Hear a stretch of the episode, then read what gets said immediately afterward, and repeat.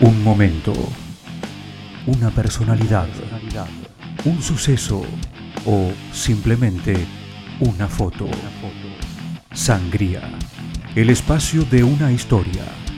Una producción especial de los alumnos del Círculo de Periodistas Deportivos.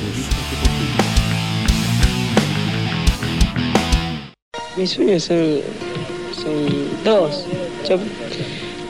Mi primer sueño es jugar en el Mundial y el segundo es salir campeón. Un solo momento puede hacerte sentir miles de cosas.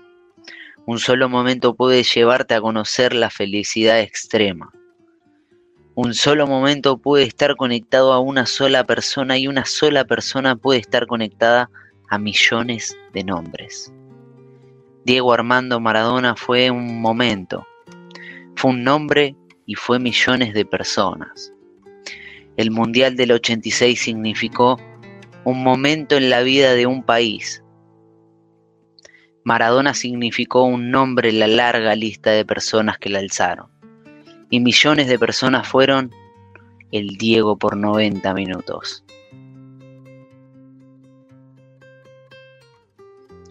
No hace falta que nos detengamos a explicar que el fútbol no son 22 tipos corriendo atrás de una pelota.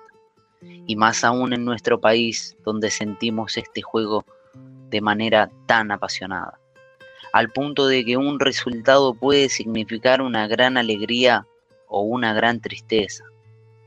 Pero sí hace falta que nos detengamos a explicar lo que es la situación de nuestro país. Al igual que en toda su historia, Argentina respiraba lucha. Una gran parte de la población sobrevivía partiéndose el lomo para obtener por lo menos un plato de comida. Y Pelusa esto lo sabía muy bien. Él vivió en carne propia el barro y el hambre, pero jugar a la pelota le dio la posibilidad de dibujar sonrisas, no solo en el rostro de su madre Doña Tota, sino que también en el de su padre Don Diego, y por si acaso, sino también al mundo entero. Eh, lo estamos necesitando todos, lo necesita el país. Eh, lo necesito yo, lo necesita eh, Bilardo, los muchachos que estamos, que estamos eh, compartiendo esta concentración. Luchamos, luchamos mucho para que esto, para que esto se dé, por eso se lo pido a Dios. El pibe de Villa Fiorito supo conquistar el mundo a través de goles y gambetas.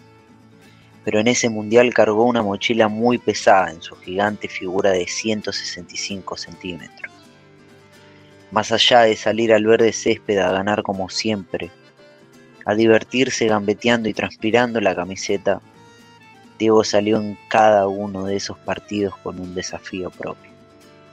Traerle alegría al pueblo argentino.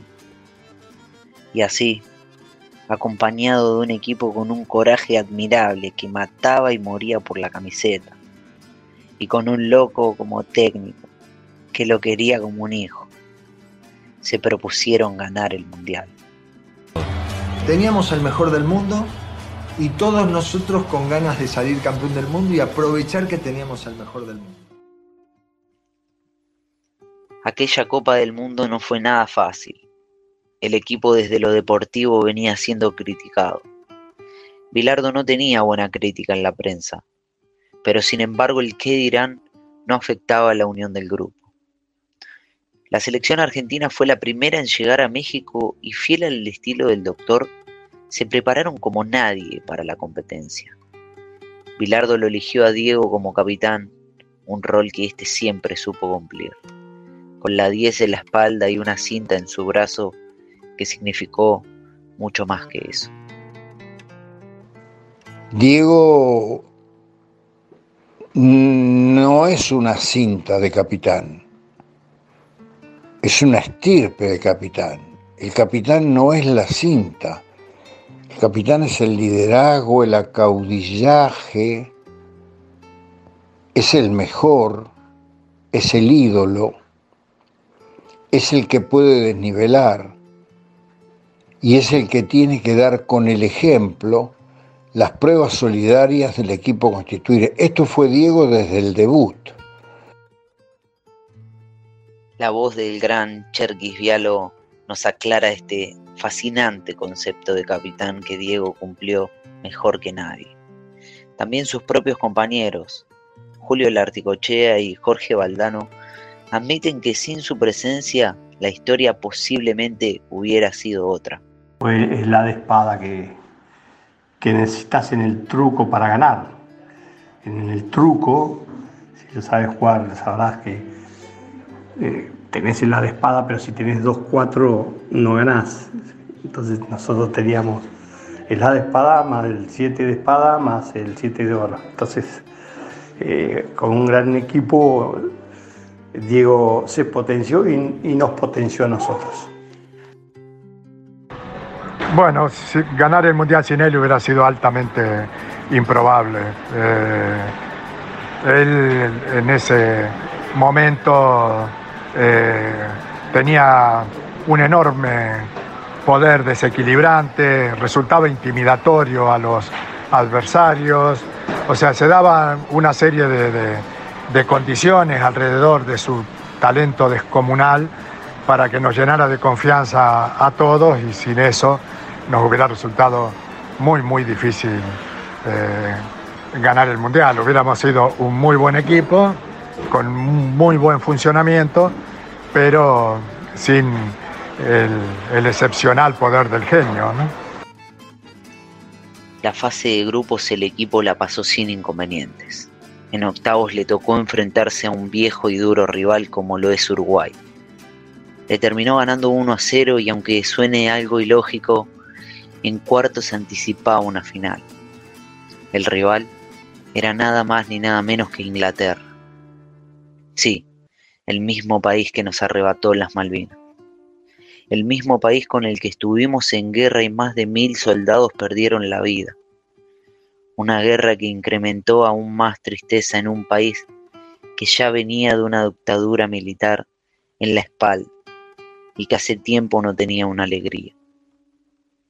En ese contexto, Maradona infló el pecho y se superpuso a la adversidad al igual que a lo largo de toda su vida. En ese partido Maradona no jugó solo, jugó los más de 40 millones de argentinos en su corazón. Gambeteó por aquellas familias que habían perdido un hijo, hermano o amigo en esa guerra, por los que no tenían para llegar a fin de mes y miraban o escuchaban el partido con el fin de poder, por lo menos, alimentar su corazón. Vamos caminando para salir a la cancha, ¿no? Y Diego que dice, hey, vamos, eh, vamos, eh, mirá de que esto nos mataron no sé cuántos pibes, eh. Termina el himno, imagínate, que empiece el partido y poneme adelante el que quiera que me lo como. Diego jugó un partido que el pueblo nunca va a olvidar. El más argentino de todos, transpirando potrero, demostró tener más valentía y atrevimiento que nadie. Primero a pura picardía se elevó en las alturas con el impulso de todos los argentinos y donde no llegaba su baja estatura llegó su mano izquierda. Esa mano bendecida por el de arriba que alcanzó a rozar a su mejor amiga la pelota para empezar a ganar. Después, por si algún purista quería indignarse por el gol con la mano, hizo el gol más lindo en la historia de este deporte. Empezó bien de abajo, como él en su vida la mitad de cancha era Fiorito y de allí hasta el arco azteca, donde estaba la gloria, había un camino lleno de piedras vestidas con camisetas blancas, pero que bien podrían representar su vida misma. Gambeteó a cada uno de esos obstáculos para poder lograr su objetivo.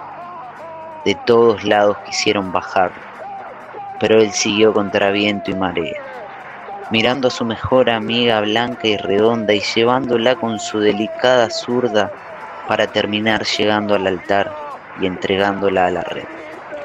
Ese camino largo de Fiorito hasta la gloria, sobreponiéndose a todas las dificultades, pero finalmente alcanzando la cima.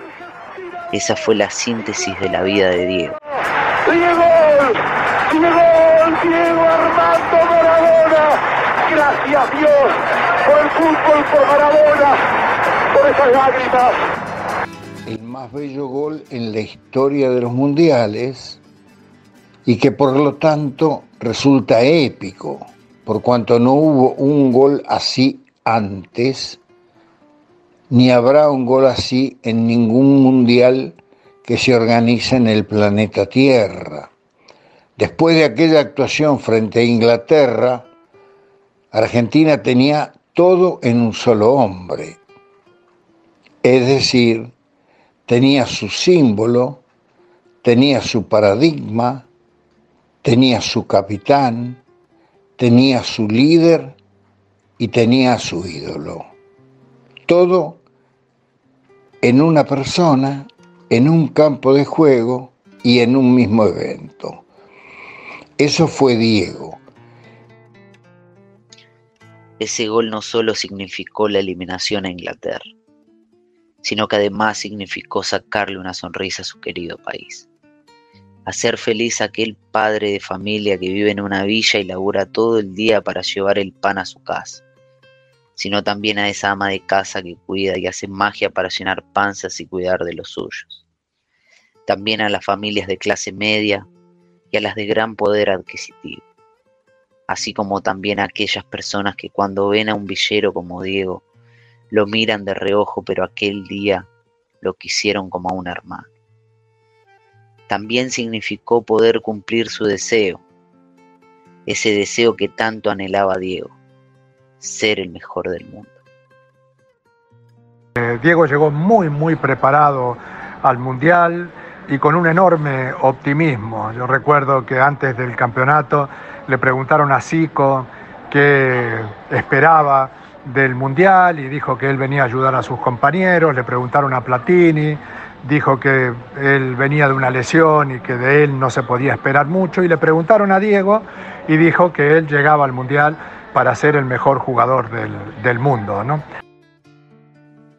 Si con ese partido habían traído suficiente felicidad a nuestra tierra, no se dan una idea de lo que fue el partido en semifinales contra Bélgica.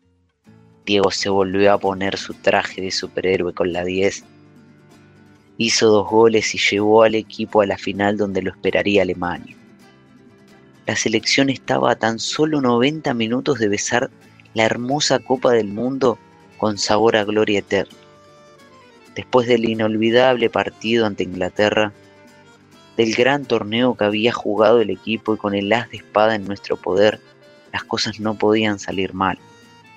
Es cierto que en cada partido fuimos encontrando razones que iban alimentando la confianza y, cuando constatamos que teníamos a nuestro lado a un genio y que el equipo se había encontrado, eh, jugamos eh, los últimos partidos con una enorme tranquilidad. Yo para hacerlo gráfico siempre he dicho que jugamos frente a Corea lleno de inseguridades el primer partido del campeonato y jugamos frente a Alemania sin ninguna duda de que íbamos a ganar.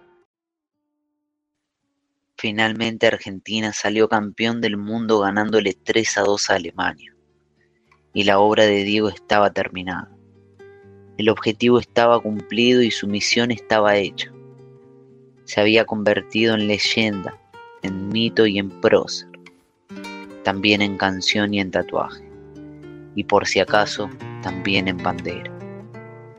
Esa bandera de Diego Armando Maradona que seguirá flameando junto a la Argentina por los siglos de los siglos.